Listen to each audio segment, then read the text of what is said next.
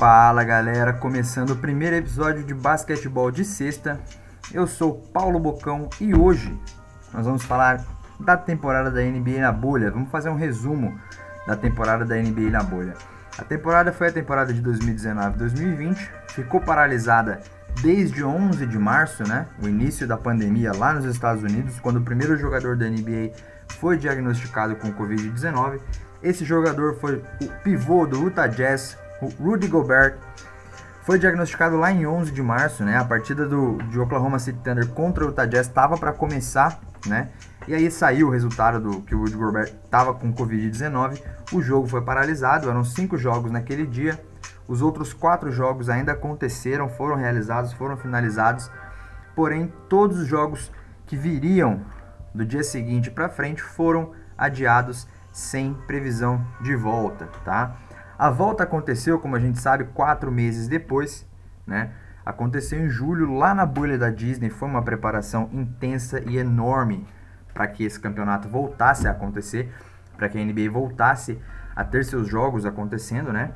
Uh, voltou em julho, foi de julho a outubro, né? E o primeiro jogo da NBA lá na bolha foi bastante significativo por conta de ser um jogo do time do Utah Jazz, que foi o time que na verdade teve o jogo cancelado, o primeiro jogo cancelado, né? E foi mais legal ainda que os primeiros pontos oficiais na bolha, de partida oficial na bolha, foram feitos pelo Rudy Gobert, o mesmo cara que tinha sido diagnosticado com Covid-19 lá no começo. Então foi bastante significativo para a NBA e com certeza para o jogador também, né? E aí nós temos os times que foram para a bolha, né? A gente sabe que não foram todos os times é, convidados para a bolha, né? Só os times que tinham chances de playoff foi feita uma, uma análise uh, e todos os times que tinham chance de playoff com o número de jogos que iriam realizar dentro da bolha teriam chance de participar e tentar a sua classificação para os playoffs. Claro, já tinham times classificados, então nós tínhamos uh, duas vagas ainda a serem disputadas no leste e uma vaga a ser disputada no oeste, né? O leste tinham duas vagas, porém foram chamados apenas nove times, né? Foram chamados Bucks os Raptors, Celtics, Pacers, Heat, 76ers que já estavam com a classificação garantida. Então nós tínhamos as vagas de número 7 e número 8 de playoffs para a Conferência Leste, que seria disputada entre Brooklyn Nets, Orlando Magic e Washington Wizards. Nesse caso, os Wizards ficaram de fora e quem classificou no leste foi Nets e Magic para os playoffs. No oeste foram convidados 14 times: Lakers, Clippers, Nuggets, Rockets, Oklahoma City Thunder, Utah Jazz, Dallas Mavericks e a oitava vaga seria disputada por Portland Trail Blazers, Memphis Grizzlies, San Antonio Spurs, Phoenix Suns e New Orleans Pelicans, né? O legal dessa parte do, do Oeste, a vaga ficou com o Blazers no final, né, para participação nos playoffs. Mas no Oeste e na bolha no geral, o único time que teve a sua participação invicta foi o Phoenix Suns. Jogou seis, seis jogos e ganhou todos os seis jogos. Era um time que era considerado o que faria menos barulho na bolha, o que seria uh, o time que seria batido por todos, né, por conta da sua campanha até aquele momento, mas foi para a bolha e ganhou de todo mundo que jogou contra, né? Os confrontos de playoffs do Oeste foram bastante intensos, né? Não teve nenhum nenhuma varrida no Oeste. Nós tivemos o Lakers e o Blazers 4 a 1, Clippers e Mavericks 4 a 3 para os Clippers nós tivemos também nós tivemos também Denver Nuggets uh, Utah Jazz 4 a 3 para Denver Nuggets e Rockets e OKC 4 a 2 para Rockets. O Clippers teve muita dificuldade contra o Dallas Mavericks. Muita gente dizia que o Clippers passaria com muita facilidade pelo, pelo Dallas, que seria uma série tranquila, que seria uma varrida do Clippers. Porém, o, o Dallas mostrou sua força, Luca Doncic jogou como nunca, fez a sua mágica, ganhou três jogos para o Dallas Mavericks e o Clippers teve muita dificuldade para chegar na segunda rodada de playoff. O confronto entre Nuggets e Jazz também foi bastante interessante porque o Nuggets chegou a estar perdendo, por 3 a 1 nessa rodada e conseguiu a virada, indo para a segunda rodada jogar contra o, o, o Los Angeles Clippers, também sendo uma rodada de 4 a 3 porém 4 a 3 para os Nuggets, que continuaram a sua campanha pesada, a sua, a sua campanha de correr atrás, atrás do placar dos playoffs, porque também esteve perdendo de 3 a 1 para o Los Angeles Clippers e buscou a reviravolta, buscou a vitória, buscou o 4 a 3 na rodada de playoff. Né? O, o, os Lakers na segunda rodada de playoff pegou o Houston Rockets que estava jogando com aquele time small ball, né? A grande história do small ball do Houston Rockets que dizia que, que não precisava de pivô, não tinha por que ter pivô no seu time e realmente dispensou o Clint Capella que estava jogando muita bola. Clint Capella acabou indo para lá na Atlanta Hawks. O Nenê, pivô brasileiro, foi dispensado também. Né? O, Clipper, o, o Rockets, desculpa, ficou apenas com o Tyson Chandler, mas o, o, Tyson Chandler acabou nem entrando em jogo, entrou uma vez nos playoffs para bater dois lances livres contra o time do Oklahoma. Errou os dois lances livres também. Ele não tinha participação, ele realmente só foi para esquentar o banco. Então o Rockets insistiu nesse small ball, deu certo na primeira rodada de playoffs contra o Oklahoma. Acredito que muito pela falta de experiência do time do Oklahoma como, como um todo, né? Mesmo tendo Chris Paul, Steven Adams e Danilo Gallinari lá comandando o time, é, faltou muita experiência de banco pro, pro time do Oklahoma. E aí o Houston passou com alguma dificuldade, sim, 4 a 2 porém classificou para a segunda rodada e acabou pegando o Lakers, né? Que tem um time alto, desde a armação até o pivô, tem um time alto. E isso aí realmente foi o que causou grande dificuldade para o Houston Rockets. Não teve chances nenhuma, acabou ganhando um jogo, um jogo estranho, né? Lakers jogou mal esse jogo. E aí quando, quando um time joga mal e você tem duas estrelas do outro lado, como uh, o Barba, né? James Harden e Russell Westbrook, eles vão fazer chover, eles vão pontuar pra caramba e vão ganhar o jogo, não tem o que fazer. Então essa foi a única vitória do Rockets, uma, uma derrota estranha pro Lakers, na verdade, né? Acabou sendo 4 a 1 e como eu já falei para vocês, o Clippers e o Nuggets 4 a 3 para os Nuggets, uma reviravolta, estava atrás 3 a 1. A final da Conferência Oeste foi entre Lakers e Nuggets. Foi bem legal também, um jogo bastante pesado. Foi 4 a 1 para os Lakers, mas não foi essa facilidade com que parece. O Nuggets deu muito trabalho para os Lakers. O Nuggets estava cansado, claro, né? Duas, é, duas rodadas de playoff com sete jogos vai causar canseira no time mesmo. Mas eles estavam lá, bateram de frente com o Lakers, ganharam o jogo, quase ganharam mais um. Não fosse aquela bola no finalzinho do Anthony Davis para salvar o jogo para os Lakers, né? O Lakers estava atrás dois pontos. O Anthony Davis na última bola meteu uma bola de três, passou à frente do placar e ganhou o jogo. Mas o Nuggets deu trabalho, mereceu chegar onde chegou, trabalhou para chegar onde chegou.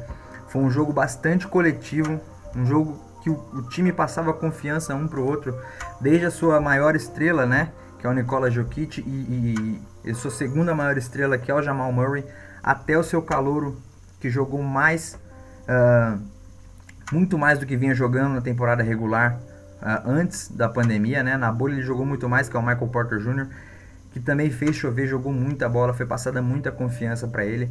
O trabalho do técnico Mike Malone foi muito bem feito e aí o Nuggets chegou onde chegou por méritos. Merecia chegar na final também, muita gente uh, já apontava o Nuggets como um, um, dos grandes candidatos, né? Logicamente, depois que passou pelos Clippers, com a dificuldade que foi, muita gente apontava o Nuggets como um dos candidatos também uh, a ir para as finais por conta da sua confiança de jogo, né? Mas quando você enfrenta um Los Angeles Lakers com LeBron James e Anthony Davis, tudo fica muito mais difícil. Mas foi bom. A campanha do Nuggets vai ser lembrada para sempre. Eles têm muita uh, muita coisa para evoluir ainda, né? Lembrando que é um time bastante jovem. A sua maior estrela tem 25 anos e a sua segunda maior estrela tem 23 anos.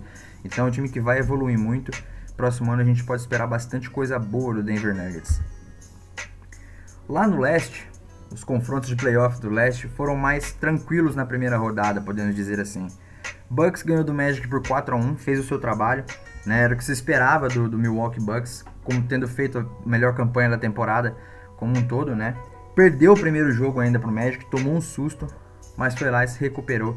Ganhou quatro jogos seguidos com certa facilidade, mas precisou tomar o susto na primeira rodada. Uh, Toronto Raptors também perdeu um jogo pro, pro Brooklyn Nets. Brooklyn Nets foi dito como o time que seria o, o time a ser batido, o time a ser batido não, o time que seria batido com mais facilidade na Conferência Leste, né, por conta dos seus desfalques. Tava sem Kyrie Irving, tava sem Kevin Durant, que são as duas super estrelas. Kevin Durant também tá fora da, da NBA desde a temporada passada. Não tinha expectativa de volta. Kyrie Irving acabou se machucando, não se recuperou para temporada na bolha, também ficou de fora da, da NBA nessa temporada. Então o Nets seria o time uh, mais fácil a ser batido né, na bolha, porém mostrou bastante força, mostrou jogos bons, jogos bem coletivos, uma defesa bastante bem postada. Acabou ganhando um jogo do Raptors, mas o Raptors vem muito confiante desde da temporada passada. Foi o campeão da temporada anterior, então veio e acabou ganhando quatro jogos com uma certa facilidade também uh, e passou para a segunda rodada dos playoffs. Os Celtics, né? Confronto de Celtics e 76ers talvez tenha sido o confronto mais decepcionante para os torcedores dos Sixers, né? Os Sixers vêm numa crescente muito grande, né? A, a confiança no, no, no, processo, né? De evolução do time que tem sido falada nos últimos 5, 6 anos, mostrando uma grande evolução com seus jogadores jovens chegando e chegando bem, Joel Embiid, Ben Simmons. Porém, nessa temporada, principalmente nos playoffs, o 76ers se mostrou muito apático durante os jogos contra o Boston Celtics. O Boston Celtics não teve nenhuma dificuldade em passar pelo 76ers. O 76ers realmente mostrou muita apatia, não, não mostrou o jogo que se esperava desse time, faltou confiança, faltou uh, um jogador que levasse a bola, colocasse a bola do embaixo do braço para organizar aquele time. Né? Tinha jogadores experientes como o Harford e o, Tobias Harris, mas não foi suficiente. 76ers realmente acabou se mostrando um time uh, desconfiado, um time fraco e um time sem confiança nos playoffs como um todo. Então, bastante decepcionante essa participação do 76ers na pós-temporada da NBA. O outro confronto no leste foi entre é, Indiana Pacers e Miami Heat, 4 a 0 para o Miami. Apesar dos 4 a 0 não foi uma rodada fácil. Miami teve dificuldade em bater o Indiana Pacers, uma das melhores defesas na bolha e na temporada da NBA como um todo. Né? Então foi, foram jogos bastante complicados, bastante apertados. Miami mostrou sua força também de, de elenco, uma força bastante coletiva para poder passar pelo time do Indiana Pacers, que era um time forte, um time bastante defensivo, como eu já disse e passou por 4 a 0 com dificuldades, mas foi para a segunda rodada para pegar o Milwaukee Bucks. Nessa segunda rodada, né, Milwaukee Bucks e Miami Heat, Milwaukee Bucks tendo a melhor campanha da temporada e a melhor campanha do leste, óbvio, uh, pegou o Miami que tinha a quinta melhor campanha do leste, né? Então todos os críticos, todos os especialistas em basquetebol estavam dando já o Bucks como vencedor dessa rodada e o Miami diria adeus para a temporada da NBA. Porém, o Miami mostrou, ou o Bucks faltou, uh, faltou mostrar alguma coisa também, né? Apareceu um pouco apático também o Milwaukee Bucks. Uh, Giannis Antetokounmpo acabou se machucando durante essa, essa série. Voltou, mas mesmo assim o time não teve a força que mostrou ter durante toda a temporada. Faltou algo a mais para o Milwaukee Bucks, o que facilitou muito a, a, as vitórias do Miami Heat 4 a 1 Uh, a única derrota do Miami, que foi em prorrogação, foi um jogo também uh, que faltou um pouco, um pouco mais de jogo para o Miami Heat, talvez pelo cansaço, tá? mas o, o, Milwaukee mostrou força também, foi lá ganhou nos playoffs. O seu elenco de apoio, esse jogo eles estavam sem o Giannis Antetokounmpo, né? O seu elenco de apoio mostrou bastante força e ganhou, do, ganhou esse um jogo do Miami Heat. Porém, não foi suficiente nessa segunda rodada de playoffs e o Bucks acabou sendo a maior decepção do lado leste, assim como o 76ers. Porém, o Milwaukee Bucks tinha a melhor campanha, né? Esperava-se muito mais dele do que, do que eles mostraram até aquele momento. O outro confronto foi entre Toronto Raptors e Boston Celtics, um confronto bastante pesado, foi 4 a 3. Celtics ganhou apertado no último jogo para ir para a final de conferência. Raptors não deu sossego, é o atual campeão, veio forte, veio confiante. Kyle Lowry jogando muita bola, Fred Van Vliet jogando muita bola, Pascal Siakam jogando muita bola e tinha o Serge Ibaka também defendendo muito, aparecendo muito na defesa, dificultando muito a vida do Boston Celtics. Porém, um jogo bastante técnico, bastante tático, dependia bastante do, do, do banco. E aí o elenco de apoio do Celtics teve uma força um pouco maior uh, e seu técnico soube armar uma partida uh, um pouco melhor que o técnico do, do Toronto Raptors. E aí acabou passando para a final, acabou ganhando essa, série por 4 a 3 e foi para a final contra o Miami. Uh, final de conferência contra o Miami Heat. Miami ganhou por 4 a 2 também com bastante dificuldade.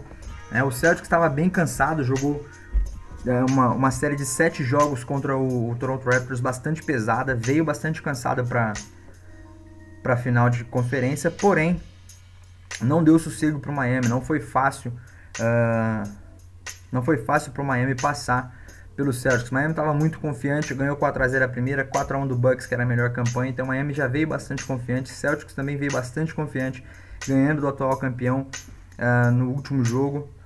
Porém, Miami Heat mostrou uma força defensiva muito grande, né, e um jogo coletivo muito grande foi, né, uma série bastante estratégica, né? Os dois técnicos de cada time ali, o Brad Stevens do Celtics e o Eric Spoelstra do Miami tiveram que fazer uh, chover lá no banco, arrumar sua técnica, arrumar sua tática o tempo todo, organizar o time o tempo todo, porque os dois técnicos realmente merecem estar onde estão por conta do seu trabalho, né?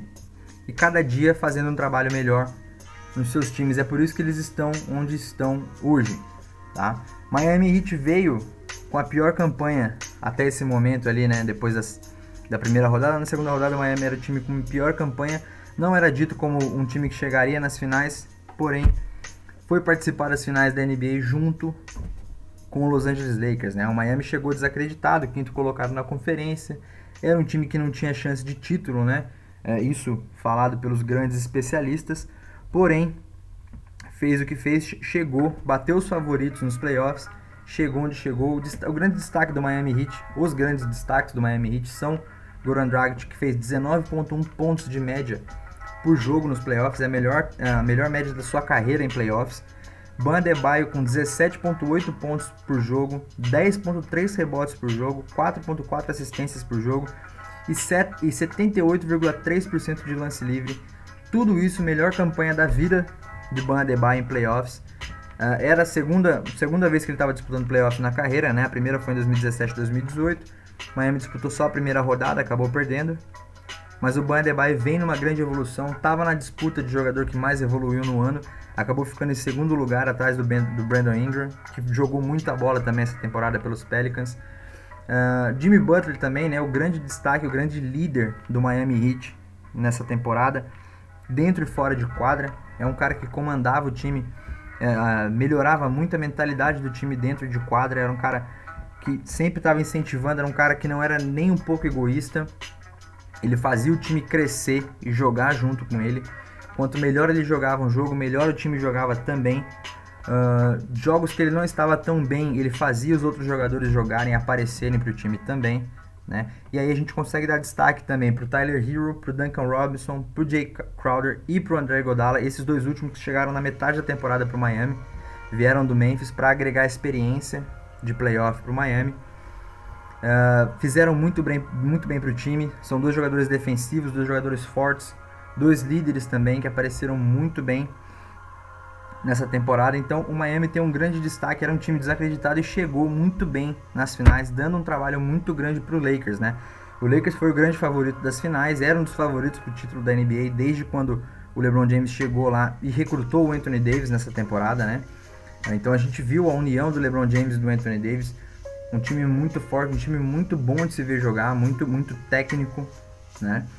Uh, Miami fez 4x1 no Blazers, 4x1 no Rockets e 4x1 no Nuggets para chegar nas finais. Ganhou do, do, do Miami por 4x2. É, jogos bastante difíceis, bastante apertados. Né? O último jogo do, do, da temporada foi bastante fácil para o Lakers. Lakers não estava errando nada, Miami estava errando tudo. Né? Então o, o, Lakers fez chover no último jogo, ganhou com méritos, ganhou merecidamente. Uh, o Miami vendeu caro, vendeu caro o título. Foi muito legal de assistir. Quem não viu ainda, vai lá no YouTube, pesquisa lá no YouTube, fazendo propaganda do YouTube. Os jogos são muito bons de assistir.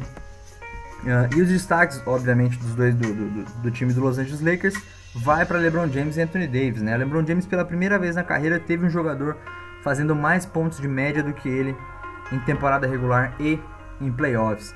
LeBron teve 27,6 pontos por jogo e o Anthony Davis teve 27,7 pontos por jogo nos playoffs da NBA nesse ano.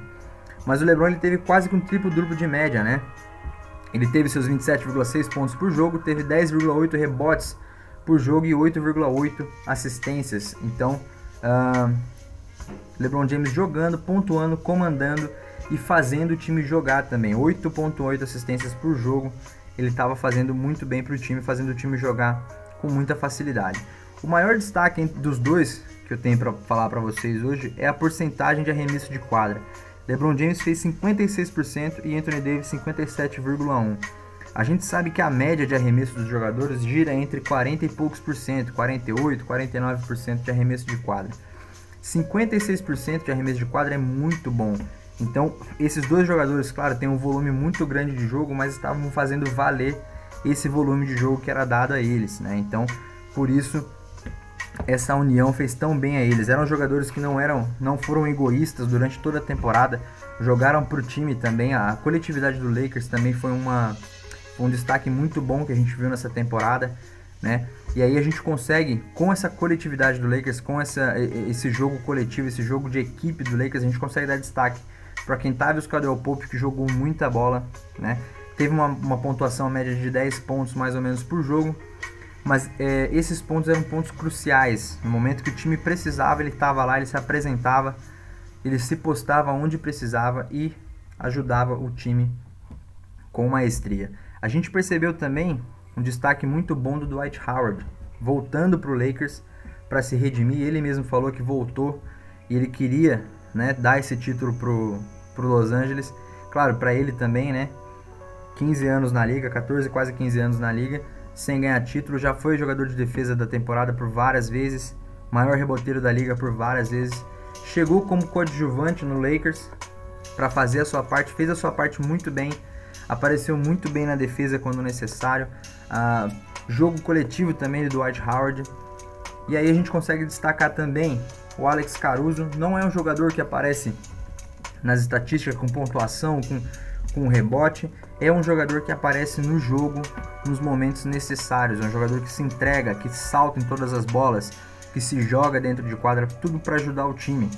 Né? A entrega do Alex Caruso é muito importante para esse time do Lakers. Eleva o nível de confiança dos seus próprios jogadores uh, que já estão dentro de quadra. Quando o Caruso entra, a confiança é maior ainda do time por conta dessa entrega que ele traz uh, para o seu coletivo. E aí, no meu ponto de vista, galera, o maior, o maior destaque do Lakers nessa, nessa temporada, além de LeBron James e Anthony Davis, é óbvio, foi o Rajon Rondo. O Rajon Rondo jogou muita bola nos playoffs, né? Foi chamado de playoff Rondo, ativou o modo, o modo playoff Rondo e jogou muita bola. Ele teve só 6.6% de 6.6 assistências por jogo. A gente sabe que é uma média baixa para o Rajon Rondo, que já foi campeão de, de assistências na temporada da NBA alguns anos atrás. A gente sabe que 6.6 é pouco, porém ele é um jogador que comanda o time a todo momento, dentro e fora de quadra. Ele está dando uh, auxílio para os seus jogadores, ele está comandando, ele está orientando os jogadores como jogam. Então, Uh, o destaque do, do Rajon Rondo vai para isso. Ele jogou muita bola. Quando precisou dele, ele apareceu. Quando não precisou dele, ele estava orientando. Uh, ele foi um cara que controlou o time no geral. Uh, botou a bola embaixo do braço. Movimentou o ataque. Organizou a defesa. Então, um dos grandes destaques realmente é o Rajon Rondo. Que agora é o único jogador que ganhou o título pelo Los Angeles Lakers e pelo Boston Celtics na história da NBA. Certo, galera? Lakers campeão da NBA. Por hoje é só. Sexta-feira que vem tem mais. Aguardem. Obrigado pela audiência de todos. Um abraço e até a próxima. Valeu!